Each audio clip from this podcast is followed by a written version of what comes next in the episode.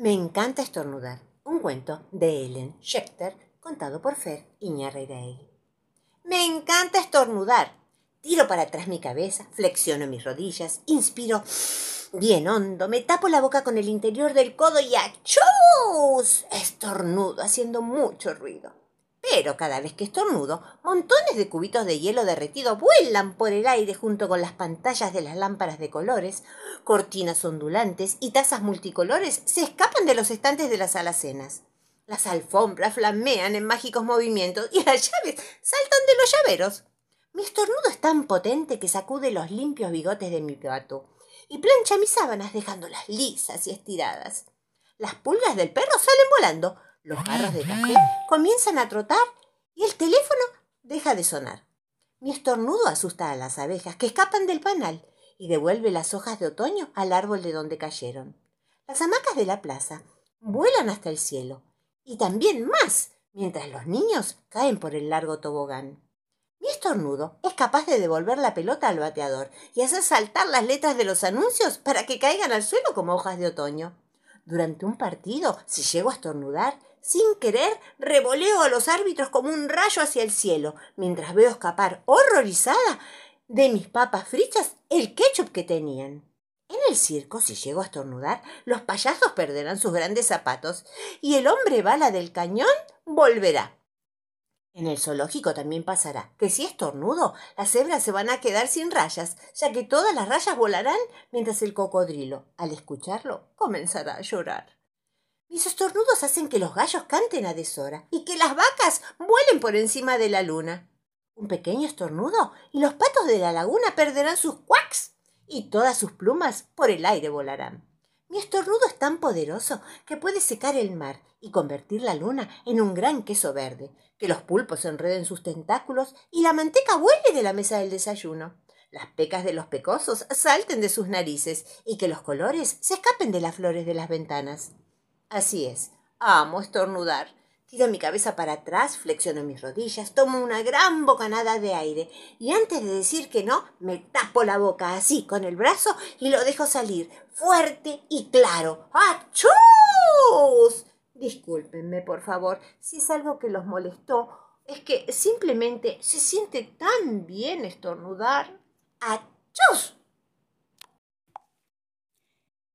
El rescate de los ositos. Un cuento de Erenia Antillón contado por Fer Iñarreiraegui. Musical y Bibi están jugando muy contentos. ¡Socorro, socorro! grita Paco corriendo hacia ellos. Hay un osito enganchado en un árbol. Debemos rescatarlo. Sí, vamos, dice Bibi. ¿Dónde? ¿Dónde? ¿Dónde está que no lo encuentro? ¿Dónde estará ese osito? Paco lo encuentra muy arriba en una rama. Está muy asustado, pobrecito. Musical sube a Paco con una cuerda. Paco sujeta al osito, pero como sus tirantes se enganchan con la rama, tiene que volver a soltarlo. No temas, osito, le dice Bibi. Encontraremos una escalera. Van a buscarla y la traen. Mientras sus amigos la sostienen, Paco sube por la escalera. Paco se anota un triunfo hoy. El osito ya está fuera de peligro. Pero cuando Bibi y Musical se lo llevan, Paco grita desde lo alto ¡Socorro, socorro! ¡Ahora se olvidaron de mí! Y los amigos tuvieron que volver a poner la escalera para bajar, esta vez, a Paco. Hilario y las zanahorias mágicas. Un cuento de la colección Hilario el Mago, contado por Fer Iñarreiraegui. Eran las tres de la tarde. Norberto el conejo y todos sus amigos se juntaron en un claro del bosque. Norberto tenía ganas de jugar las escondidas. Sí, vamos todos, dijeron el ratón, el puerco espín y la tortuga Eloísa. Yo cuento y ustedes se esconden, siguió ella. Uno, dos, tres, cuatro. Empezó a contar enseguida. Había que esconderse bien rápido. Norberto comenzó a dar vueltas y más vueltas. ¡Ay! ¿Dónde me escondo? ¿Dónde me escondo? pensaba. Esta vez no quería que lo encontraran rápidamente. Al rato, distraído, ni se dio cuenta, había llegado al bosque mágico de Hilario, el mago. Y alguien de ojos saltones y dientes enormes no dejaba de mirarlo. Era León, el dragón. Mmm, qué rico. exclamó León mientras se le hacía agua a la boca, y tomó al pobre Norberto de las orejas. ¡Alto ahí! se escuchó a lo lejos una voz ronca y medio cascada. ¡Suelta ese conejo! ¡Abracadabra! Era Hilario, el mago. Con su varita mágica, Hilario transformó al dragón en estatua. Este león es terrible, siempre anda con hambre, dijo el mago algo enojado. Pero la verdad, no fue una buena idea entrar al bosque mágico, ¿no te parece? Norberto, con las orejas tiesas de los nervios, no decía nada. ¿Por qué no vamos a dar un paseo? Lo invitó Hilario para tranquilizar al conejo. Su amigo estuvo encantado con la idea.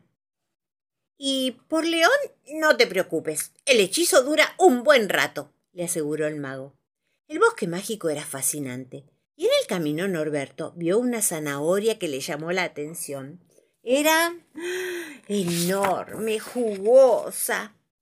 Y de tantos nervios, Norberto ya tenía mucha hambre. Entonces la agarró y empezó crunch, crunch, crunch, crunch. Empezó a masticar al rato. ¡Uh! Estaba deliciosa. ¡No! Hilario dio un salto al verlo. ¡Esa zanahoria no! insistió desesperado. Pero ya era tarde. Y de golpe, Norberto quedó convertido en una inquieta gallina. ¡Ay, Norberto, no se te puede llevar a ningún lado! Lo retó el mago. Mira lo que estás haciendo. Justo ayer tuve que echarle una pócima mágica a estas zanahorias porque los conejos como vos se las están comiendo todas. Con esa poción, todo aquel que coma una quedará transformado en gallina, terminó de decir muy serio. dijo Norberto, que quería decir yo no quiero ser una gallina. Bueno, dijo Hilario más tranquilo, en mi libro de hechizos quizás encontremos la solución. Vení conmigo, pero no hagas más lío. Norberto iba con la cresta aplastada y estuvo callado hasta llegar a lo de Hilario. dijo de nuevo, que quería decir Mago Hilario, no quiero ser una gallina. Tranquilo, algo podremos hacer, dijo el mago abriendo su libro de hechizos. Tengo que encontrar la fórmula adecuada. Estaba de lo más concentrado leyendo cuando de pronto alguien golpeó la puerta. ¡Qué raro! ¿Quién será? se preguntó el mago mientras iba a atender. Buenas tardes, mago Hilario, dijo una voz finita. Disculpe que le interrumpa, pero por casualidad, ¿no vio a Norberto? Estábamos jugando a las escondidas y de pronto desapareció. No se lo habrá comido León el dragón, ¿no? preguntó la tortuga. Eloísa. Quédate tranquila, Norberto está muy bien, aunque, bueno, algo distinto, dijo Hilario misterioso. Vení conmigo y vas a ver a tu amigo. Intrigada, siguió Eloísa al mago hasta la otra habitación. Allí estaba el conejo, convertido en gallina. Apenas lo vio, ella no pudo contener la risa. ¡Boing! Se cayó, con el caparazón al suelo y las patitas para arriba muerta de risa. Mientras tanto, Hilario continuaba buscando la fórmula en el libro de los hechizos. ¡Acá está! ¡Acá está! dijo el mago, pegando un salto en su silla. Por fin la encontré. Abracadabra, abracadabra. empezó, y siguió con otras palabras que, bueno, nadie entendió.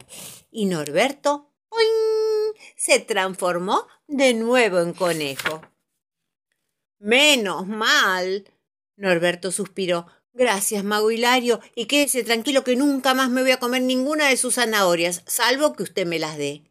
Hilario y Eloísa se rieron, y el mago los despidió. Ah, mago Hilario, lo llamó el conejo dándose vuelta. No se olvide de León. ¿Ya habrá acabado el hechizo? El mago, en realidad, se había olvidado, pero apenas se fueron el conejo y la tortuga, salió corriendo a buscar al dragón León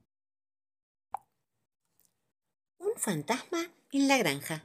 Un cuento de Joan Stimson contado por Fer Iñarrirey. ¡Ay! Está oscuro, ¿no? pregunta Joel, que se está quedando a dormir en la granja donde vive su amigo Mike. Para Joel, todo es nuevo. Él vive en la ciudad. ¡Ay! Hay demasiado silencio, ¿no? vuelve a preguntar. Es que él está acostumbrado a los ruidos de la calle de la ciudad, las luces, los semáforos, el ruido de los autos al pasar por la calle. Finalmente, Mike y también Joel se duermen, pero no por mucho tiempo.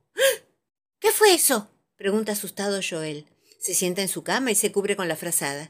Escuché un ruido, escuché un ruido que parecía un fantasma. No me gustan para nada los fantasmas. Mike se refleja los ojos llenos de sueño y dice, oh, seguramente es una oveja que está balando llamando a su mamá.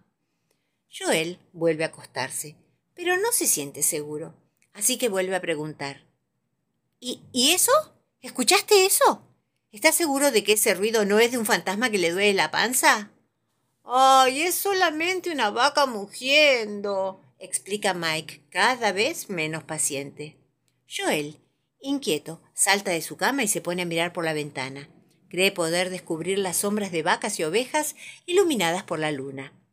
Ya se siente mejor. Pero de pronto, Mike comienza a tirar del pijama de Joel y pregunta en voz alta, ¿Qué es eso? Joel, pensando que es una broma de su amigo, le dice, debe ser uno de los animales de la granja.